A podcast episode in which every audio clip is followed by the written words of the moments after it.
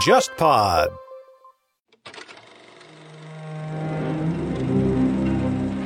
忽左忽右的《谍海译文》系列已经上线了三年。这个系列最开始基于我的个人趣味，找到沙青青老师，从情报视角回看并梳理美苏冷战的时代。这次，我和沙青青算是第一次以国别情报史作为主题，推出付费系列节目《苏联情报史话》。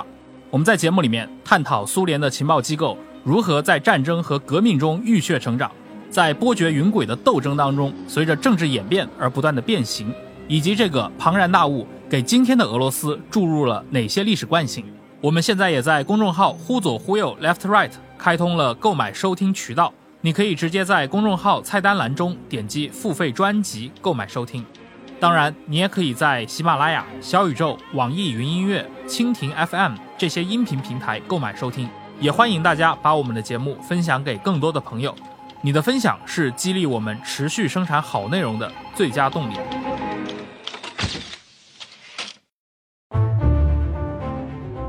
各位听众，大家好，欢迎收听这一期的《忽左忽右》，我是陈远良。今天我们这期节目集合了咱们这个节目两大嘉宾啊，一位是高林高老爷，远在北京；另一位是沙青青沙老师，在上海。哎，两位给大家打个招呼吧。大家好，我是远在北京的高林。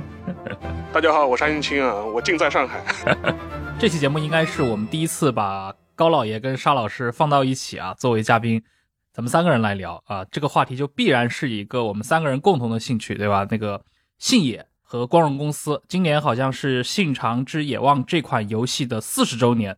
然后很早之前的话，高林就跟我提出过做一期节目，我们来聊一聊《信长之野望》这款游戏以及它背后的这家名叫光荣的公司。当然，光荣公司在中国的互联网上还有另一个名字啊，暗尺。这个我们接下来可以请两位老师都来详细的谈谈。这家公司的一个成败得失，以及它背后啊，其实是这个日本的游戏产业里面让我们觉得非常有意思的一块，对吧？通常我们提到日本的这个游戏，想到的都是什么索尼啊、任天堂呀。但是像光荣公司这种做出来的游戏，以及它的这种战略，对吧？如何来定位？他们毕竟定义了游戏世界里面某一个品类，而这部分品类是拥有自己的一套独特的这样的一个玩家群体的。所以我们想今天，呃，借着《信长之野望》这款游戏四十周年的这样的一个契机。来，请两位呃聊聊这个话题。高老爷，你为什么想聊这个话题？首先，我大家了解我的人都知道，我是光荣无脑粉。只要一个游戏上面打上光荣的标，K O E I，最开始现在是 K T 社的标，我就想买，对吧？当然。也有我这样的人都不会买的光荣游戏，那个我后面再说。那我为什么会成为光荣的无脑粉呢？其实就是因为当年玩《信长之野望》，就是这个游戏对我来说有一种特别的吸引力。而且今年是四十周年，一个以“人间五十年”为宣传口号的游戏迎来了它的四十周年，对吧？它可能离结束也不会太远了啊！当然这是开玩笑，呃，日子也不多了。对，嗯。反正对我个人来说，玩游戏的人多多少少都是些很孤独的人。那在我很孤独的那个年代，《信长之野望》是陪伴我时间最长的一个游戏，所以我对它确实是有某种感情在里面的。嗯，沙老师呢？我虽然谈不上是光荣的无脑粉，但是光荣的游戏也是从小玩到大。但是有一点，前面那个高老爷我讲的，我心有戚戚焉啊，就是孤独的人都比较喜欢玩游戏啊。我想了想，好像也是，光荣的游戏特别适合孤独的时候玩。无论你暑假一个人关在家里面玩，嗯，三国也好，信长也好，大航海也好，不都是这样一个人孤独的在玩吗？所以说，我觉得从这角度来说的话，呃，确实是是生命中很重要的一一部分吧。况且，信长之野望这个系列。至少在战略游戏这个品类里面嘛，也有它比较独特的一个地位啊。至于它现在堕落成什么样子，我们再先不去讲它了。但至少是它的历史的地位还是在那地方的。所以说我今天借四十周年这样一个由头啊，也可以聊一聊这个话题。嗯，对，一个特别能杀时间的游戏啊，这个我自己也经历过，就是你玩着信野的某一代，对吧？不知不觉一天一夜的时间就悄悄过去了。然后确实，它对于宅男来说是一个非常好的一个陪伴啊。另一方面呢，就是我自己个人是在高林家里面见过，应那应该是初代的《信长之野望》吧，就是那样的一个卡带，一个小的盒子。对，那是一九八三年版的《信长之野望》第一代，存储媒介是磁带，就是你要把它放在那个磁带的卡座里面，然后把它读入进去之后才能开始玩。那个算是《信长之野望》的诞生，四十年前。嗯，哎，那请两位也给我们的听众啊介绍一下《信长之野望》这款游戏本身吧。要不沙老师先来？因为《信长之野望》前面也提到了嘛，是八三年的时候就是初代发售嘛，但实际上来说的话，它的历史可能还要再往前倒两年，是一九八一年。一九八一年的时候，当时光荣发售了它第一款游戏啊，也是《信长之野望》的前身啊，就是川中岛合战。如果你熟悉日本战国史的话，就是可能知道这样一个比较有名的这样一个战役——川中岛。嗯，这也是当年那个武田家跟上杉家互相死磕的那个地方嘛。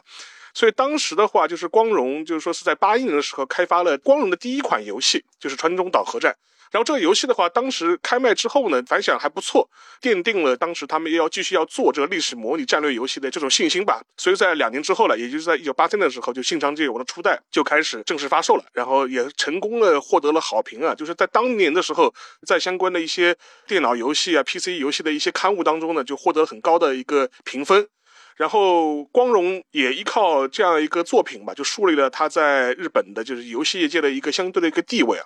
然后后面的话就是说，整个一套系列的发展的话，就是比较顺风顺水的，就是说是一代一代的这样发展下去。然后也通过这些游戏本身，也是让战略游戏这样一个门类，就是在日本啊，就说是成为了一个比较惹人注目的这样一个游戏品类吧。嗯，对你刚刚提到这个川中岛，对吧？作为第一款游戏，那基本上这样的一个题材，你可以认为就是一个这个信野的这样的一个母题了。就很适合在后来的信野具体的这个不同的版本当中作为一个场景，对吧？作为一个这资料卡来出现。而且实际上面可以说一下，一九八三年这个出版的时候，基于那个游戏容量的限制。初代的《信长之野望》它不是一个全日本的这样一个版图，对，就是它只有在那个现在的那京都附近啊，就是京畿这一块，大概有只有十几个地方是可以攻略的，绝大部分的日本实际上你是没有被触及到的，所以说它是一个基于川中岛合战的一个扩大版而已。实际上面它只是直到了它的第二款，就是说是第二代的时候才出现了日本的全域版图。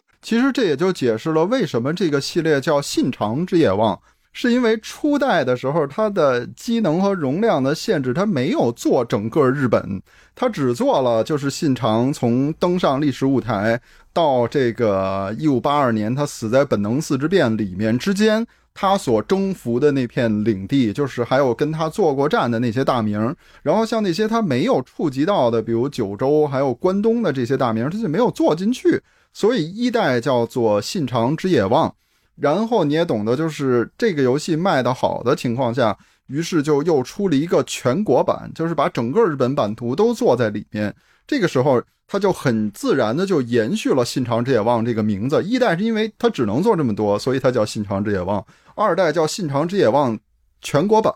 那么到三代的时候呢，其实金川洋一，也就是信长之野望之父，就是做这个游戏的这个人，其实是不准备再叫信长之野望的，就是因为你已经做到了全国，那么你又要在这个基础上再百尺竿头更进一步，你要增加那些非常有吸引力的大名，然后再增加新系统，他就希望把自己的这个新作当成一个新游戏来宣传，所以他就给他起了个新名字，叫做《战国群雄传》。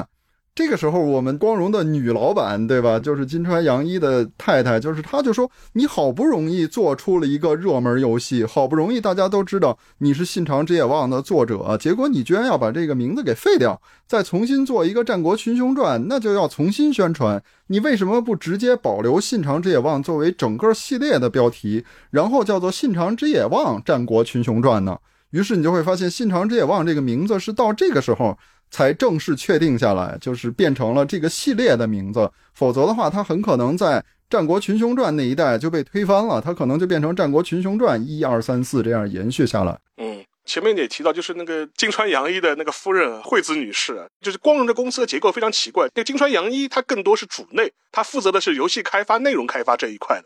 光荣当时的一些营销策略、销售策略，都是惠子女士就是一手掌握的嘛，是所以说以至于她会被冠上女帝的这样一种称呼。然后前面就跟那个高老爷讲的，就当时他就是强烈的就说是要求坚持，就是说“信长之眼望”这样一个名称啊，作为系列的名称传承下去啊，然后以利于宣传。而且从事后来看的话，我觉得这个策略还是比较成功的吧。而且实际上面我们可以看一下，就是那个“信长之眼望”它之前的。五六代吧，就是说它，你看它的那个发布的时间都非常稳定，基本上就是两三年一代，两三年一代，一直到那个《烈风传》为止。当然，两千年前后是狂发了一堆，那是另外一回事情。但至但它至少之前的话，它的一个研发周期啊、发售周期啊都是非常非常稳定的，而且每一代的话都是有肉眼可见的这种进步和亮点。是这样的，就是《信长之野望》这个系列，你可以看到它是一个不断试探、不断修修补补，然后到了一定程度就推倒重来的这么一个游戏。比如说初代它只有那么点儿的一个地图，然后到了全国版。它就变成了整个日本都在里面，然后《战国群雄传》则是各路大名全都在里面。四代武将风云录就是加进了武将这个吸引大家的卖点，然后所有这些试探的集大成者就是五代霸王传。你会发现，霸王传相比它前面的那些作品，简直就是一个飞跃式的进步。但前提是你没怎么玩过前四代的话，如果你是从初代开始玩，你会发现其实它的进步并不是很大。但如果像我这样，就是突然玩了《霸王传》，你就会发现这简直是一个神奇的游戏啊！就是它有一大堆完全没见过的系统，比如说你可以给你的家臣封地，你还可以向朝廷请官位以后授予自己的家臣，你还可以把它转封。比如说我过去封他在三河国的某某地方的多少领地，然后我可以把它转封到远江。甚至转封到郡河，甚至我把它转封到关东，像这些系统，对于没有接触过《信长之野望》的人来说，简直就是梦幻般的系统。但是等到《天翔记》出来，你会发现它又是一个《霸王传》的加强版，就是《霸王传》的城已经多到有点让人头疼了，结果《天翔记》的城就更多。然后为了解决这个城太多的问题，你会发现《霸王传》的一场战役只能打一个城，《天翔记》则是可以打一大片地方，所有这些城。你都可以去攻打啊，这样一来，城多城少就变得不那么严重了。还有就是开发的内政被大幅度的削减了，就是在《霸王传》里边，一个城你大概要开发好久，但是在《天翔记》里头可能用不了多久，这个城就解决了。所以你会发现，它又是《霸王传》的一个更新换代。可是到了七代将星录的时候，你发现它把前面所有这些系统。一概推倒了，重新做了一个。它最大的卖点就是三 D 的一个日本地图，而且还要考虑到一点，就是分辨率的变化。就是在前期信长一到六，它的分辨率都是非常低的。然后大体上，我觉得在匠心路发售的时候，正好也是。那个老式的球面显示器开始走向那个幺零二四七六八分辨率的时代，然后在那样一个高分辨率的显示器上面，然后看到一整张彩色的日本的三 D 地图，而且在这个地图上面，你可以自己去开发种地，尤其是你把整个关东全都变成一片水田的时候，到了秋天就是金黄色的一片，那就完全可以满足消费者的需求。然后到了九代蓝世纪的时候，你会发现。他又要迎合计时战略了，就是因为帝国时代这种东西的流行，然后他就把战斗给改成了计时的。反正就是光荣的整个这个系列四十年来，它其实是在不断的试探消费者究竟想要什么，然后在这个基础上他去加以满足，而且还要在这个基础上再深化一步。当他觉得在某个系统上他已经做到极致，或者说。没有办法再有大的变化的时候，他就把整个系统全都推倒重来，然后就又重新开始试探。嗯，大家感兴趣的话，去可以去对照一下，就《信长之野望》的那个历代发售年表和那个《三国志》系列的历代发售年表。如果两把两个年表合在一处的话，你会发现他们都是间隔着在出的。而且对于那个熟悉光荣游戏或者是对战略游戏比较感兴趣的一些。朋友的话，可能都会有这样一个感觉啊，《三国志》系列的系统啊，每次似乎都是在为那个《信长之野望》做试探的。就是说，它某些系统的这些大改，比如说从一国的一处的这种君主系统，然后跟武将系统如何做融合，每一代的侧重点到底是一个人。还是一方势力，然后如何在这种当中做取舍，然后同时的话，你的战斗到底是趋向于这种走格子的回合制呢，还是要走到这种镜像即时战略这种方式的话，你都会发现，实际上面两个系列都是在为彼此做一些实验和铺垫吧。就说在《三国志》某一代可能被舍弃掉的东西，有可能你会在《新长之仰望》的前一代能够发现，所以说这是一个蛮有意思的这样一个现象了。这也是能看出来，就是光荣他做这样两个大的系列，他的一种 开发的一种策略，对嗯，是因为刚刚那个邵老师提到《三国志》这个系列，也是可能中国人更熟悉的一个光荣的产品，从一九八五年一直到现在，应该是更新了，现在是到第十四代。要不还是可以让两位跟我们的一些听众解释一下吧，就是对这种战略游戏来说，它为什么要每隔几年就要翻新一把？它到底在推进的是什么东西？以及啊，如果说我是通过不断的修复 bug，或者说通过不停的进行修补，让它变得更好的话，那理论上来说，一个已经迭代了十六代的游戏，它的口碑应该是越来越好才对啊，对吧？这是我们正常人的一个 朴素的想法，但事实上看好像又不是这样子。就说是首先，因为像《信长之野望》呢，它早先的八十年代的这些系列，其实当时有一个非常大的一个问题是什么呢？它受制于当时的技术的一些瓶颈。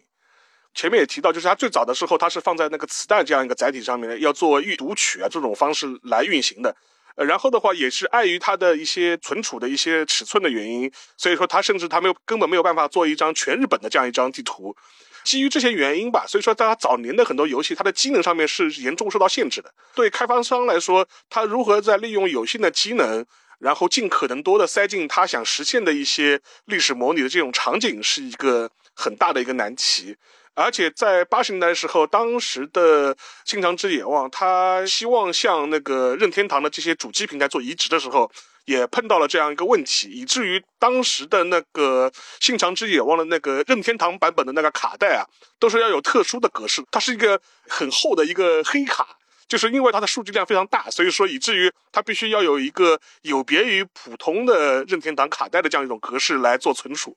而且。呃，除了存储的问题之外，就是说那个计算机的这个运行的这样一种计算能力啊，然后一些 AI 的这种运算能力啊，其实当时也是一个很大的问题。但是这一切，我个人觉得，在两千年以后的话，就发生了一个大的变化，对那个光荣来说是一个更大的挑战。就跟前面那个高林提到的一样，它的早先几代，就是说包括像《霸王传》《天翔记》《匠心录》这几代的时候，你就会发现它的整个一个战略的模拟系统啊，已经是非常的完整了。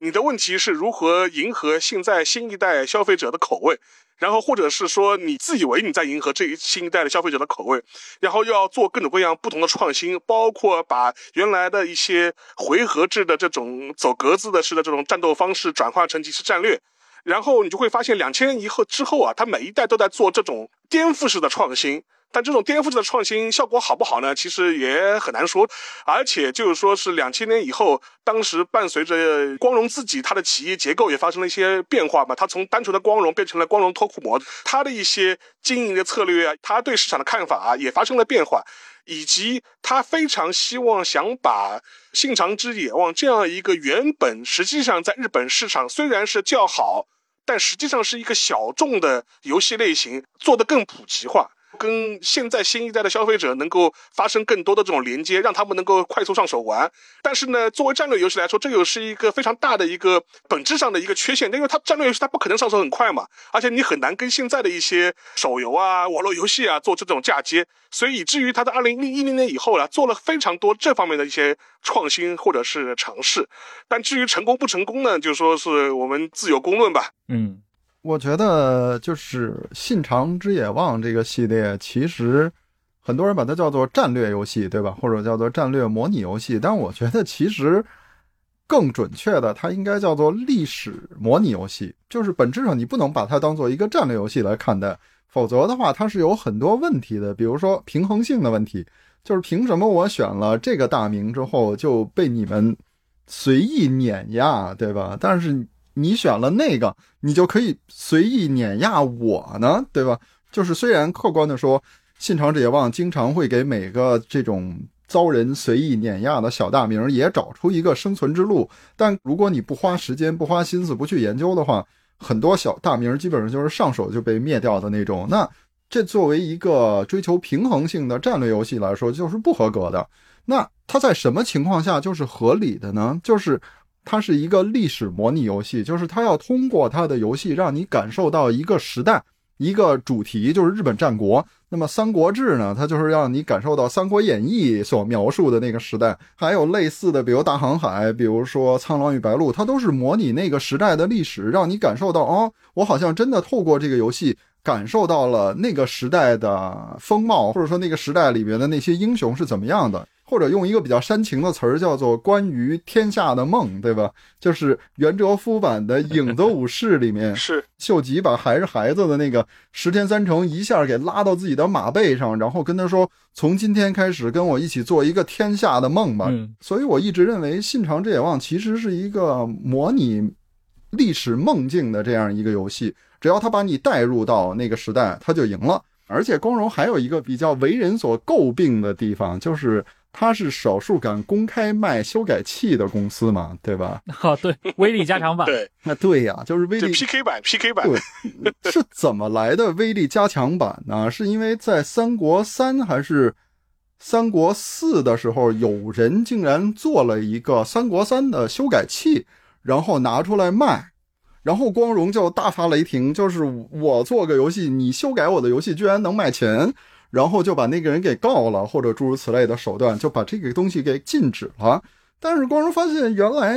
修改器也有人愿意花钱的，那我就自己卖修改器了。于是你就会发现，从三国四开始，与之对应的《信长之野望五》开始，光荣自己就卖威力加强版了。威力加强版当然有各种各样的东西，比如新剧本啊、新武将啊，但这都是过去是用来唬人的。真正的卖点是什么？还不就是修改器吗？对吧？就是你只要买了我这个，你想怎么修改就怎么修改。本质上，加强版当年是一个修改器，后来随着修改器越来越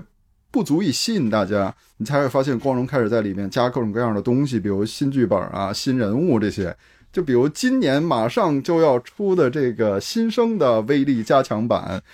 修改器就已经是一个非常次要的东西了。对你，你你刚说到那个平衡性的问题，我就在想，这个光荣的这些游戏里面，尤其像《信长之野望》，对吧？里面动不动出各种事件，事件卡一点开，很多人物就自动死掉了，很多那种地盘就自自动归你了。这种情况下，当然所谓的平衡性就无从谈起了。就是前面那个高老讲那个是对的，我觉得相对来说，文明可能更类似于一个战略游戏吧，就是因为它相对来说，在开局的时候是一个随机地图嘛，你可以发现它的一些文明的一些发展脉络啊，实际上更多跟历史的实际的一个阶段实际上没有什么太大关系的，但是。光荣的游戏你会发现，它更多就是是聚焦于某一个特定时代，长则上百年，短则几十年的这样一个历史的断面，然后在这个历史断面当中会展开它的一些游戏的一些故事吧。而且有一点啊，我觉得前面那个高林讲的那句话，我觉得非常好，它是一个历史的梦境，知道吧？它还不是一个历史的事实的，就说它更多的话，它说会会附加上很多这种浪漫化的一些对历史的一些认知的。这也是符合那个金川洋一他自己的一些历史观吧，因为他自己很早年就说过，他并不喜欢在学校里教科书上读到的历史。他说，与其读教科书历史书，我更喜欢读小说。所以说，我觉得这一点的话，也是定制到了他做的这一系列游戏当中去了。嗯，对，从做梦的角度来比较这两款游戏的优劣啊，我觉得确实是一个非常棒的视角。呃，就是两位刚都提到了这个所谓就这个金川夫妇。他们对于这个历史类游戏，或者说这种历史推演，呃，这样的一个题材的一个追求啊，这好像也是贯穿整个光荣公司从成立，对吧，一直到它后来的发展，它像一个一个基因一样。呃，能讲一讲吗？就是像光荣这个公司，它为什么会把它的这个创作的重点放在一个历史模拟这样的一个方向上啊？不光是开发了像《信长之野望》。后来，对吧？八五年他开发了《三国志》，到九十年代以后，他还推出了像这个《泰格立志传》啊。当然，《泰格立志传》那个有点角色扮演的这样的一个色彩更浓厚，包括像什么大航海时代，就这个为什么会成为光荣的 DNA？就是光荣这个公司，或者说金川洋一这个人，当然在我们的介绍里面一直都强调，金川洋一是一个富二代嘛，对吧？就是他是玩冰人的，就是沙盘的，对，沙盘游戏，这是一个。典型的富二代游戏，在我眼中，有钱的小孩玩的游戏，一个是沙盘，一个就是那个火车模型绕圈跑，对吧？这两个东西都是非常彰显地位的。就是金川洋一玩这个东西，就说明他确实是一个有钱人家的孩子。但是我们也要谈到一点，就是他家族的那个公司好像后来是破产了。对他家族是做染料生意的嘛。八十年代以后受到这种进口货的冲击，他那个家族企业就完蛋了。就 对，就是金川洋一是什么地方的人，你知道吧？就是他是足利市的人，下野足利庄嘛。足利庄这个地方，他作为安乐寿院领，就是他作为一个重要的庄园，它的主要产物就是绢，而且这个绢是染色的绢。你想想看，从平安时代那个地方就在搞染色的这个产业，那染料就是他们那个地方最大的生意之一，对吧？那么到了八十年代，这个产业本身就衰退了。那金川洋一家自己做这生意都破产，他自己又弄了一个小公司，还是在做这个染料的生意。其实就基本上相当于德州人开了个扒鸡经营部，这个感觉就是他这地儿就出这个，几百年来就在搞这个，然后金川洋一还在搞这个，其实就说明他的状态已经相当惨淡了。那么在这个时候，他突然发现。哎，PC 的技术或许可以把他玩的那个沙盘游戏给搬到 PC 上，就是你过去拿手让兵往前前进，现在我变成你下命令，我在屏幕里让图标前进，不也是可以的吗？所以他才会尝试去做 PC 游戏，而且这也就可以感受到 PC 游戏在日本其实是一个非常不正规的产业，就是任何一个人手里有一个小电脑，就像金车洋一他太太送给他的那个一样，都可以。自己凭那点编程知识去做游戏，那个时候的日本的 PC 游戏真的是一个没有什么市场化，也没有什么剧烈的竞争的这么一个产业。因为当时他的第一款电脑就是那个夏普公司的嘛，NZ 八零 C，就是当时是花了那个天文数字的四十万日元，基本上是花光了，就是他的夫人惠子女士当时的个人存款。因为那个时代的话，包括日本，包括美国，相对来说，PC 的这个市场是刚刚起步，而且对于日本来说，又处于一个比较混乱的这样一个状态，就是各家公司都在出自己的主机，以至于就是说，当时的日本的话，就各种制式啊，各种格式的类 PC 的这种产品就非常非常的多。所以说，我觉得这套东西的话，也是奠定了，就是说是日本的这样一个 PC 市场，尤其是 PC 游戏市场当时的一个主流的一个文化。还有一个原因就是说，相对于之后兴起的主机市场，无论是嗯更早的雅达利，还是后面的任天堂，实际上面由于它的主机市场是有一个主导公司在控制一个主机平台的，所以说对这些主机的内容啊，它会有一定的把控和审核，尤其是任天堂。所以说，你就会发现很多游戏，一方面的话，你要登上这样一个。主机的平台，呃，你先要交一笔钱给那个任天堂这样的主机平台商。另外一方面的话，你的游戏内容也可能会被审核，就是他也会判断你这个游戏是不是适合在我这样一个平台上出现。但是至于 PC 游戏的话，是相对来说是一个非常自由或者是野蛮的这样一个西部世界了，就是说基本没人管你，你想自己干嘛就干嘛，然后你想做游戏就发售就发售。所以说，在当时的很多这种游戏啊，它的流通方式啊，就是非常像后面的这种日本 ACG 文化这种同人制，就是一个个人的小作坊，或者是他们一个爱好者团体。我们我们做了一个游戏，哎，然后我我们就通过这种渠道就把这个游戏给发售出去了。然后的话，所以说这也是决定了，就是说当时的一种主流的一种。文化吧，而且实际上面值得一说啊，就是说，实际上光荣这个公司啊，最早的时候他还不是做那个游戏的，他最早的话是想开发一些商务用的一些软件，后来的话这些软件的话市场反响就是没那么好吧，然后后来的话以至于就是说是采取转做游戏，而且实际上面，嗯，它早年除还有一段黑历史啊，就是他除了就是做那种川中岛核战啊、信长啊这样的战略游戏之外，他还做过一些呃小黄油，知道。成人游戏，成人游戏，所以说这也做过，而且这个时候呢，你就能够发现出跟当时的那个日本国内的 PC 市场实际上是直直接相关的。因为对于当时的日本这个市场来说，你有钱有能力去玩 PC 的，基本上都是成年人，而且都是有一定收入能力的成年人。他为什么要开发一个成人游戏嘛？就是那那那为那反正为你们服务嘛，对吧？所以说，我觉得这是一方面。另外一方面的话，他为什么要开发这种战略类或者历史类的模拟游戏？其实也是为这个人群服务的嘛。当时的昭和直男，对吧？就是说是你们有两大爱好，一个是哎就喜欢这种成人游戏，对吧？另外一方面呢，哎你们可能就是喜欢做这种儿时的这种历史梦，对吧？然后我再开发一个《新长之眼望》我川中岛核战这样的游戏，我两方面上面下面的欲望我都帮你满足了，对吧？这个市场策略也是蛮有意思的。嗯，哎，你刚刚提到那个在八十年代最早的那一波做不光是 PC 了，包括那些第三方做游戏的这些公司，哪怕它生产是主机游戏，很多其实对自己的定位也。把自己定位成一个 IT 公司，其实他们核心可能会认为自己在生产软件啊。但是到八十年代中叶以后的话，越来越多的可能就把自己的主业确实锚定在这个游戏商本身的这样的一个定位上了。呃，那说到这个 PC 游戏，呃，因为我们知道，就有很多游戏公司，它可能一开始从生产这个主机游戏，或者说生产这种主机游戏机开始起家的。但是像有一些，比如说像光荣这种，包括还有像那种 E A 对吧？易电，他们就是纯粹的从 P C 上出来，然后做生产 P C 游戏的。到今天为止，好像 P C 游戏在日本的这个游戏市场里面，依然是一个很奇特的这样的一种存在。就是日本的这个 P C 游戏的定位，是不是到今天为止都有点尴尬？就我个人的感觉来说，PC 游戏今天因为有有有 Steam 的缘故，就是可能已经相当普及了。你看，光荣上 Steam 的船是非常快的，就是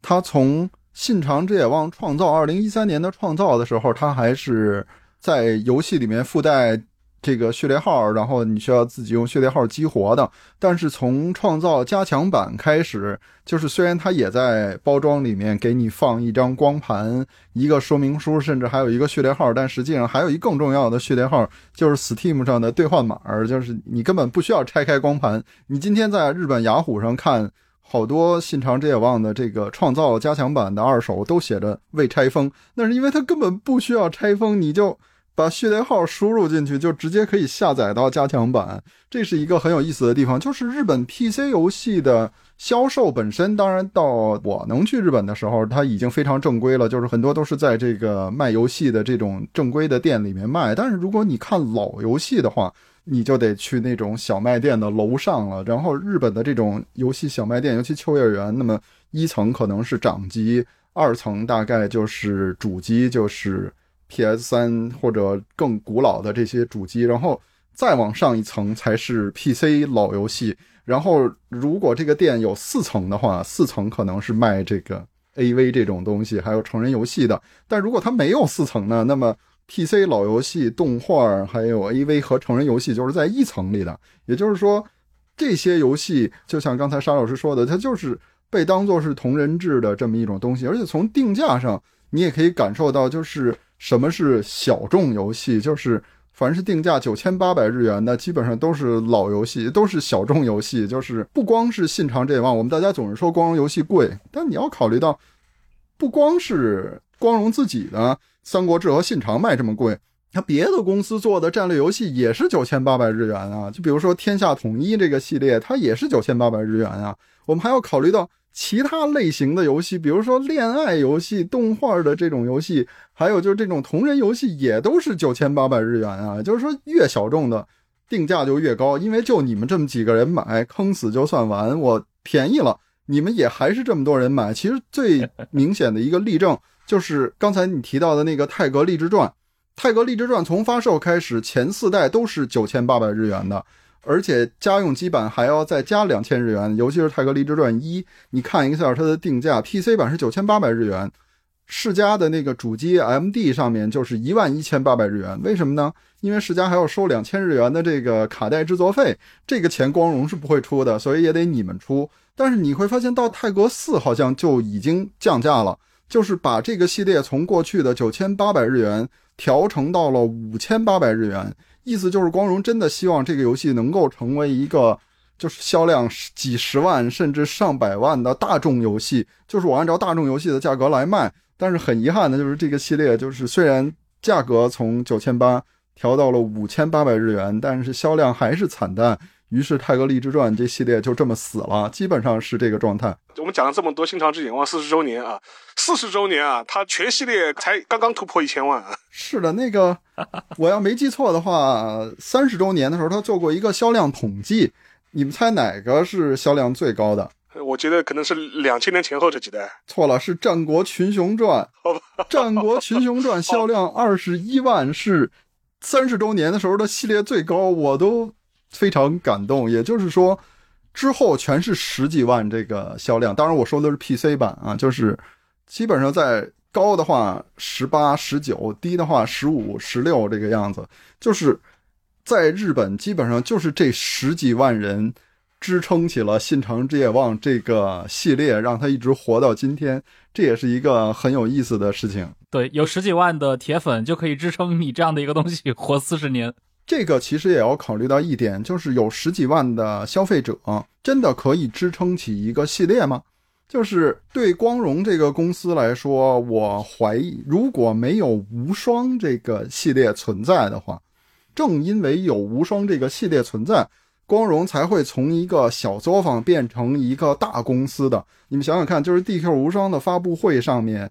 艾尼克斯的那个人竟然和金川洋一这样的人站在一起，这对当年的金川洋一来说，自己恐怕也是难以想象的事情。就是反过来说，如果他始终没有无双的话，今天可能信长之野望已经出到三十代了。就是为了凑业绩，为了增加利润，他很可能会不间断的出信长之野望。就是刚才沙老师说，基本上是两年一做。但我们一定要考虑到，在九十年代，光荣也是有过一个丧心病狂的阶段的时候，就是两年之内，他连着出了《匠星录》《匠星录加强版》和《烈风传》这三座信长之野望。光荣，而且他不是只有这两个系列啊，他还有其他系列。他真的有一个想把战略游戏给做大做强，而且把所有的题材全都战略化。这跟今天光荣想把所有的题题材都无双化，其实是差不多的，就是。因为它终究是一个商业公司，它要赚钱呀。实际上面其实有一个系列就可以拿来做个映照啊，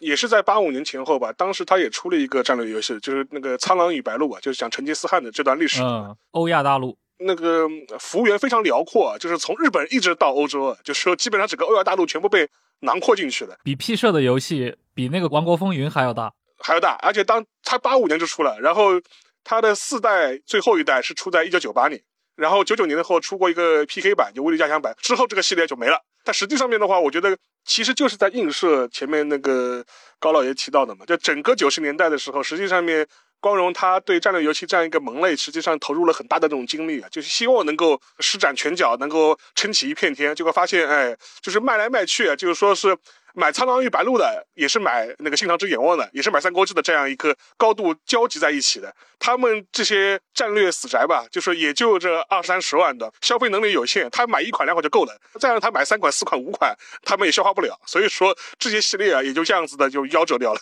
我一直觉得光荣就是一个，至少在战略游戏时代，它真的就是一个小公司。它在 PS 二的时代，它曾经相当的慷慨激昂的想要。跟上时代的脚步，所以大家都还记得 PS 二的首发游戏《决战》，真的是曾经让我眼前为之一亮。就是为什么我要买 PS 二，也是这个缘故。但是后来大家懂的，就是自从《决战》系列山河日下，《决战一》《决战二》《决战三》的销量稳步下降，但是与之相对的《真三国无双》《真三国无双二》《真三国无双三》，这是一个爆发性增长的阶段。然后你会发现。战略游戏的山河日下和金川洋一的靠边站，就是从社长变成会长，再到最高顾问，这也是同步的。就是光荣就进入到了一个爆发期，但也是战略游戏从光荣逐渐开始退场的这么一个时代。嗯，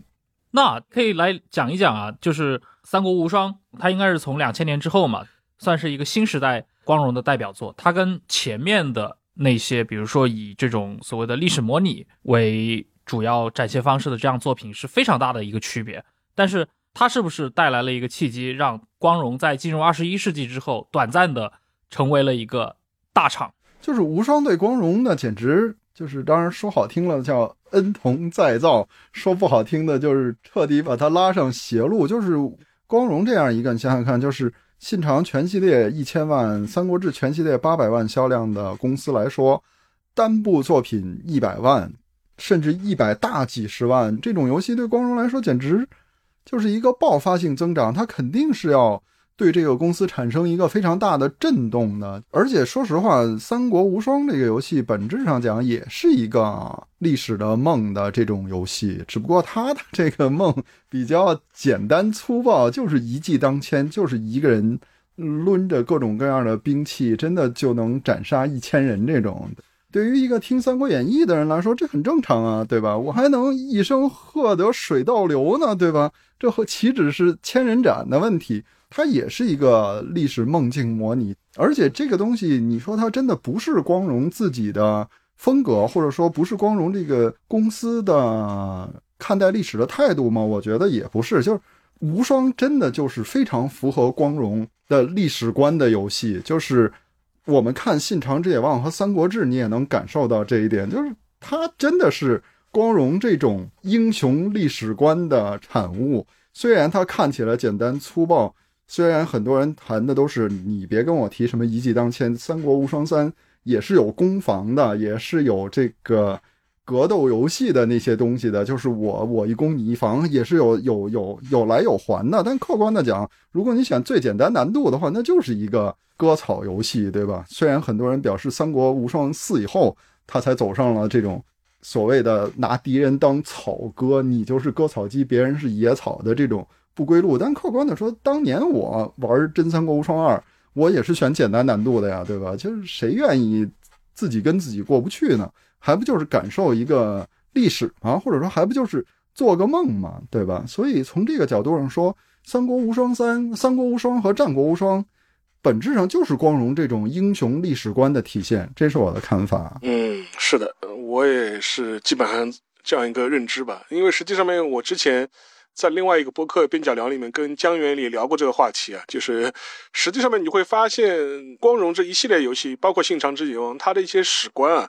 就是说，基本上还是秉承一个就英雄史观的这样一个走向，而且实际上面，我觉得就是光荣的很多它的一些叙述历史的方式啊，其实跟那个日本的大和剧啊，就非常的有这种同质性或者说是同构性吧，基本上都是这种彼此映射的，而且最近这几代在信长里面就体现的尤其的明显。就比如说，他会融入所谓的这种这种战国历史传嘛，就是就就把这种武将传或者是这样一个小传系统啊，做的非常的呃明显。而且这个系统一一就一旦做的这么明显，做的这么鲜明，成为了一个游戏的这个主体之外，你就会发现，哎，这它不就是个迷你的大合剧吗？然后每一部那个励志传的主角就是一个在演一个大合剧式的一个这样一个故事。然后谁是主角啊？那他谁就是心怀天下，要止战，然后要要匡扶这样一个天下，基本上都是这么一个逻辑的，只不过每次扮演的角色不一样而已。而且实际上面你会发现，最近这几年的大合剧，但凡涉及到战国时代的题材，你就会发现那个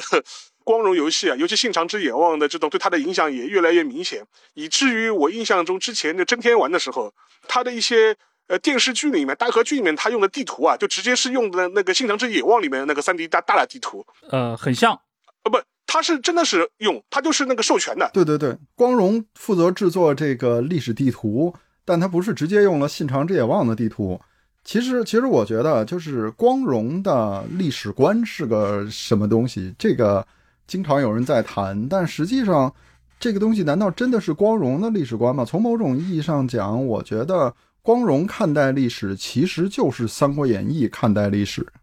就是一大批胸怀天下，而且禀赋着这个过人的才能的人出生在这个世界上，然后他们就要在这个世界上为所欲为，或者说匡扶正义。你像《三国演义》，这不是再明显不过的。再比如《水浒》，对吧？《三国》《水浒》这些游戏，它本质上就是一种庶民对待历史的看法，虽然它是英雄主义。但它其实代表的是一种普通人对历史的这种英雄主义的幻想，就是《三国演义》也好，《水浒》也好，本质上它都是从那个勾栏瓦舍发展起来的嘛。就是有人在上面讲，底下人就在下面听。你在上面讲部曲、讲豪强、讲全门，底下的人就不听了，对吧？或者说，真的豪强。真的全门就来问问你到底说的是谁呀？所以那怎么办？就只有把每个人都描述成对吧？张三爷、关二爷那样的人，简直就是英雄到无以伦比，或者说诸葛之志近妖的这种程度，那人人都会觉得这跟我没关系，对吧？没有任何人会把自己带入到诸葛亮身上，除了左宗棠之外，对吧？其实这种东西传到日本可不是现代的事情。江户时代的那些听人文化的小说故事，其实有相当一部分都是受这个《三国演义》和《水浒》的影响。日本不也有这种就是女版《水浒》，对吧？还有就是这种各种一百零八星全是女的这种故事。就是你会发现，庶民对历史的，或者说人民对历史的这种需求，它是举世皆然的，大家都有这种想法。那。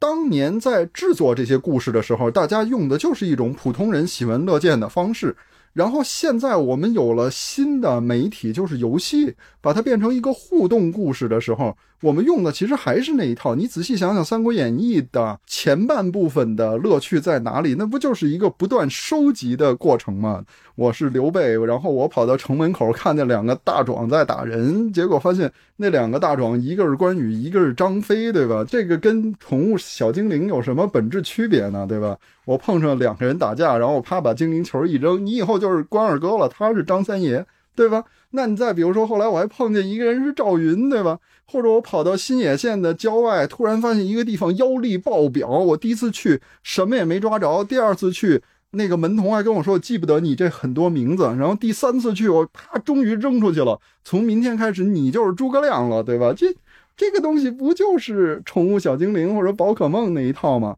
就是你会发现，人民对历史的需求和人民对游戏的要求其实是一样的，就都要有娱乐性。而娱乐性其实是什么呢？无非就是收集和战斗嘛。所以从这个意义上讲，《信长之野望》对历史的处理其实和《三国演义》没什么本质区别。你都是要收集各种各样的武将，就是那句秀吉跟大谷吉继说的话，就是我真希望我我能有十万大军交给你去作战。这个东西其实就是。我们玩战略游戏的时候的一个愿望，对吧？我就是想让这个城有好几万的士兵，然后让大古吉吉带着出去打，因为他能用一个特别酷炫的技艺，对吧？那你再反过来看无双，无双其实也是这样的呀。你你你无不断的练级，最后无非就是让他去打最高难度，然后继续表现的一骑当千嘛。其实这两种东西都是光荣这种英雄历史观的体现，但这个英雄历史观。难道真的是光荣的创造吗？其实不是，它就是一个迎合消费者的产物。消费者对历史的要求就是这样的。你给我讲那些复杂的东西，我不感兴趣啊。你比如这座信长新生，在一开始他还说了说，为什么朱大明没有钱呢？你们有谁看了？他刚开始时候都是说，就是。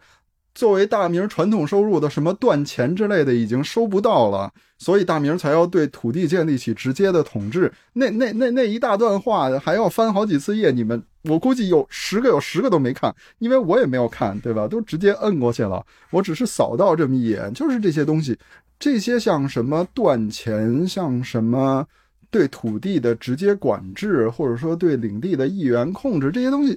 你你给我讲，谁懂啊，对吧？我也不想懂，我只想玩个游戏，做一个战国的梦。那我的战国的梦是哪儿来的？无非就是大和剧、吉川英治、山冈庄八这种人输入给我的。那川中岛无非就是海因寺朝五郎讲给我的。那然后你给我搞一大堆。其实这次新生为什么这么不招人待见，就是因为他不能让你随便的动不动就带几十万大军跨过日本去灭别人嘛。大军出去，这东西很多人表示凭什么不行啊？那客观的说，在古代它真的就不行啊。但是大家就会抬杠，那那这小田园征伐怎么算？九州征伐怎么算？对吧？但那都已经在什么时候了？如果光荣真的把游戏做到复杂到那种程度，我估计更多的人就不玩了，就是这个道理。所以实际上，我们作为消费者对历史游戏的需求，就是电视剧、小说带给我们的。那如果你不当一个老实的消费者，你非得去了解一些电视剧和小说没有输入给你的东西，那结果是什么呢？可能你就不玩《信长之野望》了，对吧？那就像我自从发现《三国志》到十四代都没把官职系统做的符合我的需求之后，那我真的就不玩《三国志》了呀。就是这个道理，就是我们对历史游戏的选择，其实就是在找一个睁着眼睛可以做的历史之梦。那如果你的梦变得越来越高深，那对不起，是没人能满足你，你只能等 P 社哪天灵机一动，把他那个战国再给挖出来，接着深化下去了。对，然后你讲到这个事情的话，我就我就忘了是大致还是创造。我记得当时他的那个军队设定，就是说他的出征部队的那个兵力是跟你的那个出发的城市直接相关的。然后我刚开始玩的时候就遇到过事情，好不容易凑了上万大军出去，结果一入城这兵就没了。啊，对对对，那是创造，那是创造对吧？对，我当时气得要死。后来嘛，后来想想啊，肯定有道理吧？他就是要限制你打到那个游戏后期啊，就是几十万大军这种杀过来杀过去，在日本的这种情况吧。对。但是这一点的话，就剥夺了我们很多人做梦的这样一种机会了啊。当然，我觉得这可能也是一个比较有意思的一个例证吧。嗯，哎，你刚提到这个光荣游戏英雄史观这个问题啊，经常被拿出来对比的是那个瑞典的游戏开发商 P 社他们那几款游戏，对吧？无论是中世纪的，像这个《十字军之王》或者《王国风云》，嗯，还是那个文艺复兴大航海时代的《欧陆风云》这个系列，还是到近代的像维多利亚啊，以及到那个现代的钢铁雄心这几个大的系列，算不算群众史观的游戏啊？就在里面那些人物其实没有那么大的一个决定性的作用啊，包括人物的数值。其实这一套东西，我觉得欧式的这种战略游戏或者历史战略模拟游戏的，我觉得都是这样一个思路啊。包括我们前面最早提到那个文明也是这样子的。文明当然更彻底了，就是说它更多只是讲一个啊，我们科技升级的这样一个逻辑。但是到 P 社游戏的话，我觉得无非就是它把那个文明的这样一个大的一个时段再拉得更小一点。你更多要花费精力的是考虑的问题啊，我是要升级什么东西，的？就是说，然后基于他给你框定的这样一个历史逻辑结构的之下，你怎么样去处理？比如说啊，你跟家权的关系啊，你跟邻居的关系啊，然后这种分封的关系啊，它更多是讲述这套东西。至于具体的，比如说某一个就是帝王将相怎么样，反倒是沦为了一个配角或者是个点缀式的东西。我所以说，我觉得。整个他们这游戏机制的出发点设计的方式正好是硬币的两面，前者可能你说我也是基于个体的这种英雄史观，但实际上面我觉得你看光荣，他实际上他也做过一些欧美的一些历史模拟游戏，他甚至做过那个美国独立战争的。也做过那个拿破仑的，嗯，但是他你会发现他整个一套方式呢，他还是拿一套，就按照前面我们高老爷的说法，就是还是拿到拿着一套就《三国演义》的史观来讲啊，华盛顿的故事啊，讲拿破仑的故事，基基本上还是这样来处理的。我觉得这个其实还是跟各文明圈对历史的态度有关系，就是欧洲人好像就没有《三国演义》这种情节，欧洲没有这种小说啊。欧洲没有西川英治和海因斯朝五郎啊，他们的历史小说，你像大仲马那种东西，他他讲的是个人的英雄啊，就是说欧洲人是可以理解无双的，但是他理解不了信长之野望和三国志，就是他没有那个文化氛围。所以从那个角度上讲，瑞典 T 社这个公司，它其实也是在满足欧洲人对历史的想象，就是欧洲人理解当中的历史，它就是这样的，就是。带有非常强烈的这种唯物主义历史观的这么一种东西，就是他真的认为时代在变化，时代有主题，而且这个东西还不是说某个国家特定教育的产物，它是欧洲整个这种近代搞这种世俗主义教育的一个普遍的选择，从法国到。之后的各个国家，当他们在讲述历史的时候，其实都用的是这一套历史叙事。但是你说瑞典这个公司做的游戏，难道真的就是庶民历史观吗？我觉得也谈不到。更多的时候，它是一种国家历史观，就是你虽然没有扮演帝王，嗯，但你也没有扮演一个民众，你扮演的其实是一个站在奥地利一边的，你扮演是利维坦，对你，你就是奥地利君主国的化身，或者法兰西国家的化身。如果君主符合我的需求，我就搞君主制。那如果君主制已经会让我的治安度还有人民的满意度下降，那我就赶紧通过个决议，然后变成共和国不就完了吗？就是你是一个可怕的、无往不届的这么一个绝对国家的化身，那你说这能叫人民历史观吗？对吧？这其实应该叫。利维坦历史观，对，就像沙老师说的，这真的就是一个无所不用其极的 利维坦模拟器。对，而且最近有人批评这个维多利亚三的经济系统做的不好啊，就是水多了放面，面多了放水，对吧？但这么说的人肯定没玩过维多利亚一，维多利亚一的。经济系统就是水多了放面，面多了放水。如果你本国的面没那么多，你就得想方设法的扩张，去把殖民地变得可以开工厂，可以把当地的人变成技术工人和职员。它就是一个面多了放水，水多了放面的这么一个游戏。只不过到了革命开始，然后再到二代开始，它就变得越来越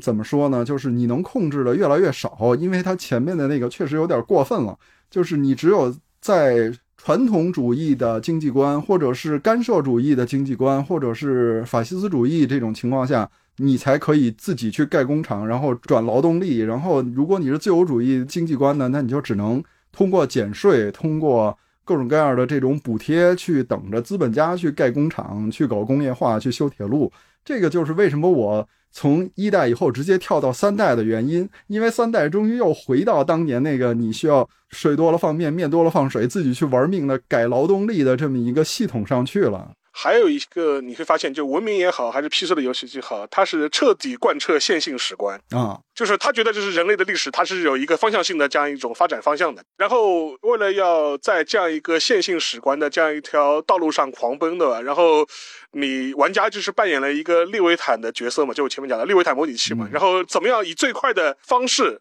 达到这个目的地，这这是我们的目标，对吧？至于那个文明形态、政治形态、这种社会形态，其实都只是一种选择和一种工具化的利用而已。是的，就是截至目前为止，我还真的没有想到过一个人民历史观，或者说真的拿普通人当人的这么一个历史游戏。几乎所有的历史游戏，要么你扮演国家，要么你扮演上帝，要么你扮演帝王将相。那从这个角度上讲，光荣其实比。瑞典公司还稍微的人性化一点，就是好歹他还关注帝王将相，而瑞典那公司连帝王将相都已经不在乎了，对吧？一切都是工具。你玩光荣的话，如果你去玩泰格利之战的话，你还可以扮演一个什么茶艺家就可以的，或者扮演一个商人也可以的，你 还有别的选择。对，就是其实泰格利之传也是一个挺奇妙的游戏，就是你们仔细想想，泰格利之传这种游戏怎么能有人爱玩呢？就是我当年当然玩的不亦乐乎，我们都懂的。就是泰格一，我还是一万一千八百日元的受害者，就是玩那个 MD 版的泰格一玩家，我都玩的特别欢乐。但是我后来就反思了一下，我怎么会爱玩这游戏？为什么呢？是因为有一次我我同学在我家看我玩，然后我跟他说，你知道吗？我这么一半，那么一半。这样操作一下，那样操作一下，买点东西送给信长，他就会提升我。我大概很短的时间就能当上城主，当上城主之后就可以造反，我就可以怎么怎么样。后来他说：“你这个所有的行为总结起来不就俩字儿吗？”然后我说：“哪俩字儿呢？”他说：“奸臣呐。”后来我一想，对呀，我这确实小人，因为我当上城主是为了造反的呀。然后那我确实是奸臣，那我怎么会喜欢玩这样一个游戏呢？其实我反思了一下，我作为一个中国消费者。在那个年代，因为我还没怎么看过大和剧呢，这里面出现的所有这些剧情，泰格一无论是那个一夜城，还是那个金旗殿后，这些对我来说简直就是奇迹啊！就是只在书上看见过的东西，我竟然可以用游戏来感受，这确实了不起。可是你对日本人来说，这不都是看腻味了的剧情吗？对日本人来说，大和剧里已经拍了无数遍了，从各个版本、各个人的角度。前几天刚刚我们又从德川家康的角度又看了一遍金旗殿后。那我在《泰格励志传》里玩它有什么乐趣可言呢？其实日本人为什么会喜欢《泰格励志传》，就一个原因，就是因为当时是泡沫经济，我的收入陡然增长，那我就是时代的风云儿啊。那对每个人来说，他大学毕业进了公司，那不就跟秀吉投到信长家门下一样吗？那我跟着我的科长一起干，后来科长当上部长，我就当上科长，那。这不就是当年秀吉跟着自己主君的那一套吗？那只不过没有本能寺之变，对吧？没机会把自己的科长给干掉，然后自己当上科长，如此而已。而且你会发现，就这种主题，只有在泡沫经济的时代才能吸引人。就是每个人都觉得自己是小一号的，或者说是零点几的丰臣秀吉的时候，他才会喜欢这种故事。而且你看看 Steam 上，Steam 上中国消费者对《泰格励志传五》的评价，有一位朋友的评论就是这样的：就是我为什么喜欢《泰格励志传》，就因为我的整个职场生涯简直就是《泰格励志传》的翻版。我去干那些基层工作的时候，不就是秀吉去卖粮食、买马、买火绳枪吗？那等到我升上去了，那我不就是跟秀吉当上一城之主是一样的吗？那我自己创业不就跟秀吉山崎之后的那个故事是一样的吗？也就是说，我们的泡沫经济比日本晚了一段时间，我们也进入到了这个人人都觉得自己是丰臣秀吉的时代了。那也就可以解释为什么泰格利之传后来不行了，就是因为日本的泡沫经济完蛋了嘛。你这个时候还给人讲。太和那点事儿，对吧？今年百弹，明年千弹，有了一万弹就想当一国一城之主，一国一城之主之后就想问鼎天下，当天下人。你这不是做梦？泡沫经济已经过去了，现在是今年百弹，明年可能十弹了，怎么办？对吧？这种时候你再卖《泰格励志传》，真的就卖不动了。所以你会发现，《泰格励志传》也进入到一个特别迷茫的状态。泰格三是哪年出的？我忘了。但那个游戏真的就是一个大和剧秀吉的互动版，就是连造反的条件都特别苛刻。我要没记错的话，你必须有一个什么童年好友来问你，你愿不愿意造反，你才有机会。否则的话，如果你没触发这个剧情，你连造反的机会都没有。然后你可以选秀吉或者选明智光秀，就整个走一遍大和剧的流程，这有什么意思呢？对吧？然后就是因为这个被指责了，就是你太按部就班的去表现大和剧了。那好啊，我给你做一个完全自由的《泰格立志传四》，对吧？在这里面，这就是一个战国模拟器嘛。你又可以当秀吉，你还可以当忍者，还可以当商人。然后到了五代，又觉得你四代还不够，那我再多给你点。最后。主线剧情大伙儿都不在乎了，就是去收集各种各样的卡片儿。那这个游戏发展到这一步，确实就已经没有希望了。从这个角度上讲，泰格系列从三到四再到五，就已经说明这个系列不知道自己该做什么了，也不知道自己在拿什么去满足自己的消费者了。因为这个大丈夫立身出世的梦，日本人已经不想做了，或者说。日本人已经明白，他没机会再立身出世了。你别让我烦就行。就是你再给我讲这个一国一城之主的这种故事，我不想听了，我听了难受。所以《泰格立志传》很多人都在盼望六。为什么我认为六其实是不可能有的了？就是这个道理。就是日本的消费者对这个故事已经只剩下眼泪了，你还给他做，你这不是揭人伤疤吗？那现在我们呢？对吧？高增长阶段也快过去了，那我们这儿其实也不需要泰格六了，我们需要战国模拟器了，我们需要找点人生的闲情逸致，钓钓鱼、喝喝茶之类的了。所以我估计以后可能喝茶模拟器是个发展方向。嗯，那可以来讲讲光荣的整个的一个衰落呗？我觉得，如果你从产业啊或者行业角度来说。衰落呢，我觉得也很难说，更多可能只是对于一些啊所谓这种 hardcore 的这种核心粉来说，他觉得他在堕落。你看他现在出的《英杰传》系列也好，然后他整个把那个《信长之眼望》就是手游化，然后 online 化也好，其实你也不能说他没有赚钱，而且实际上面比你们赚你们二二十万。铁粉的钱呢？那我现在至少可以赚五十万、一百万人的钱了，对吧？从这角度来说的话，更多我觉得他也是基于现在这样一个行业，他做了一种选择吧。我觉得你也很难说他衰落，对吧？只不过他的发展方向可能跟我们呃希望他做的方向可能不太一样而已。就是我觉得，与其说是衰落或者说堕落，倒不如说是一种迷茫的状态。就是光荣在《信长之野望》这个系列里，就是各种试探。这个系统，如果大家觉得好，我下一个就加强，再加强，加无可加的时候，我就推倒重新试探。你会发现，它在产业里也是这样的。最开始，它是一个做这种冷门的小众的战略游戏的公司，后来意外的这玩意儿居然发达了，于是他就决定全面开花。我做所有可能有人感兴趣的题材，我都把它战略游戏化，对吧？原平合战、维新之蓝、苍狼与白鹿。甚至于那个爱尔兰的那个叫《安琪丽可女王之路》还是什么，它还有一个独立战争，还有拿破仑，还有欧陆战线，就是这些游戏它是全面开花的。只要他觉得有人会感兴趣，他全都去做。但所有这些都不如《三国无双》带给他的效益大，而且它是一个公司啊，不同制作组之间也是要比较的。那你们做了这么多，就卖出去这么点儿，我们做一个就一百万，那你怎么解释呢？那资源给谁呢？这都是很正常的事情。然后你会发现，光荣进入一个无双的阶段，就是这个公司的主体是无双，各种无双，从三国无双到战国无双，再到各种合作的无双，对吧？然后当无双开始衰落的时候，光荣又开始尝试网游，就是信长之野望 Online，还有大航海 Online。各种各样的 online 是我记得还有三国无双 online，所有这些东西它全都做这种网游。网游之后衰落了，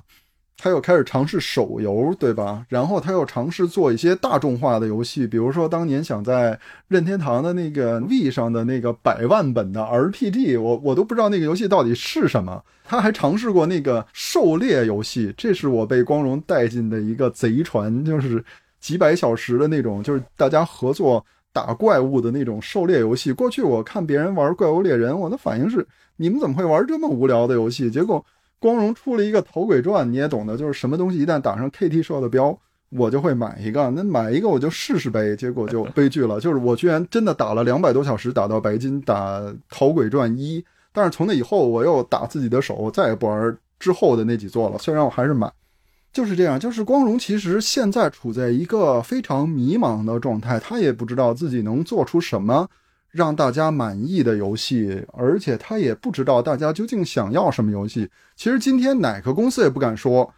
自己知道消费者想要什么。实际上，在今天连《最终幻想》这种牌子都已经无法保证自己的销量的情况下，没人知道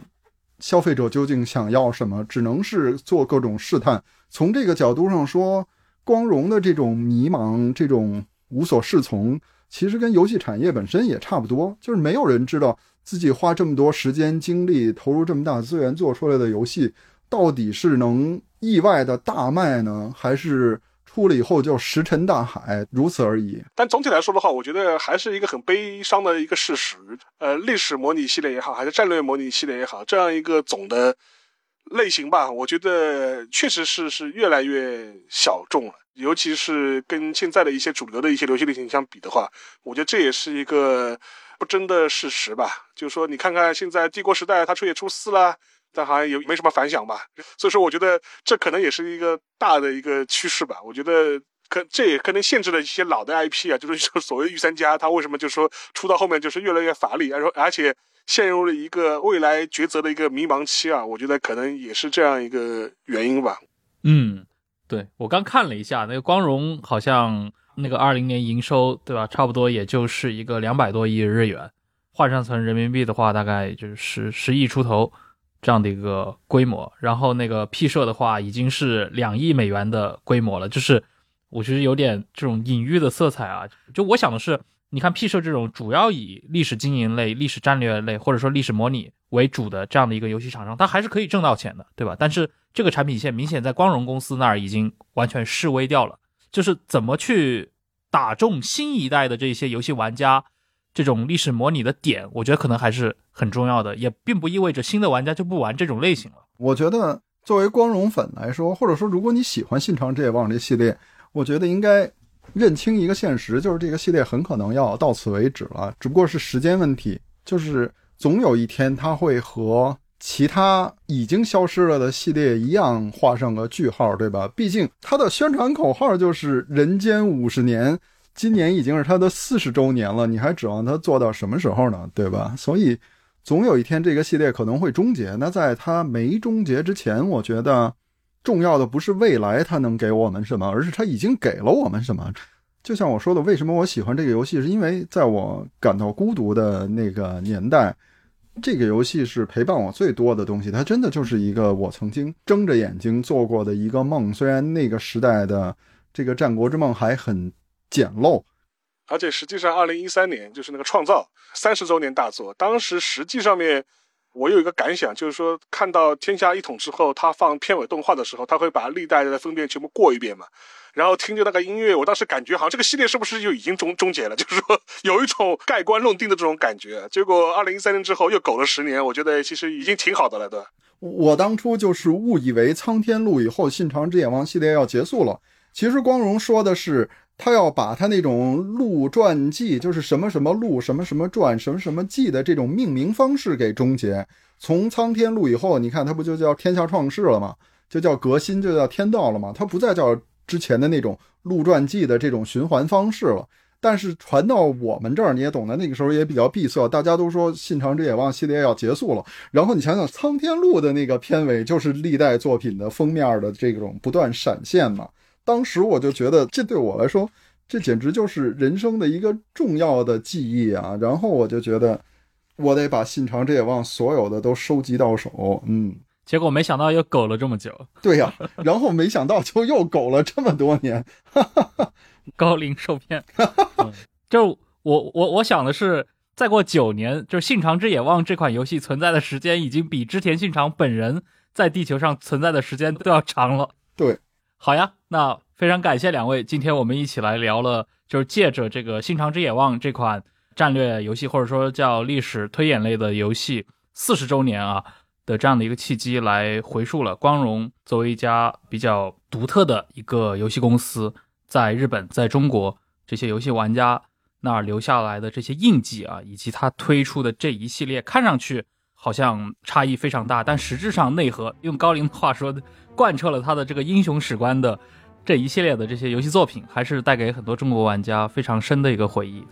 好，那再次感谢两位，也感谢各位的收听，我们下期再见，拜拜，拜拜。再见。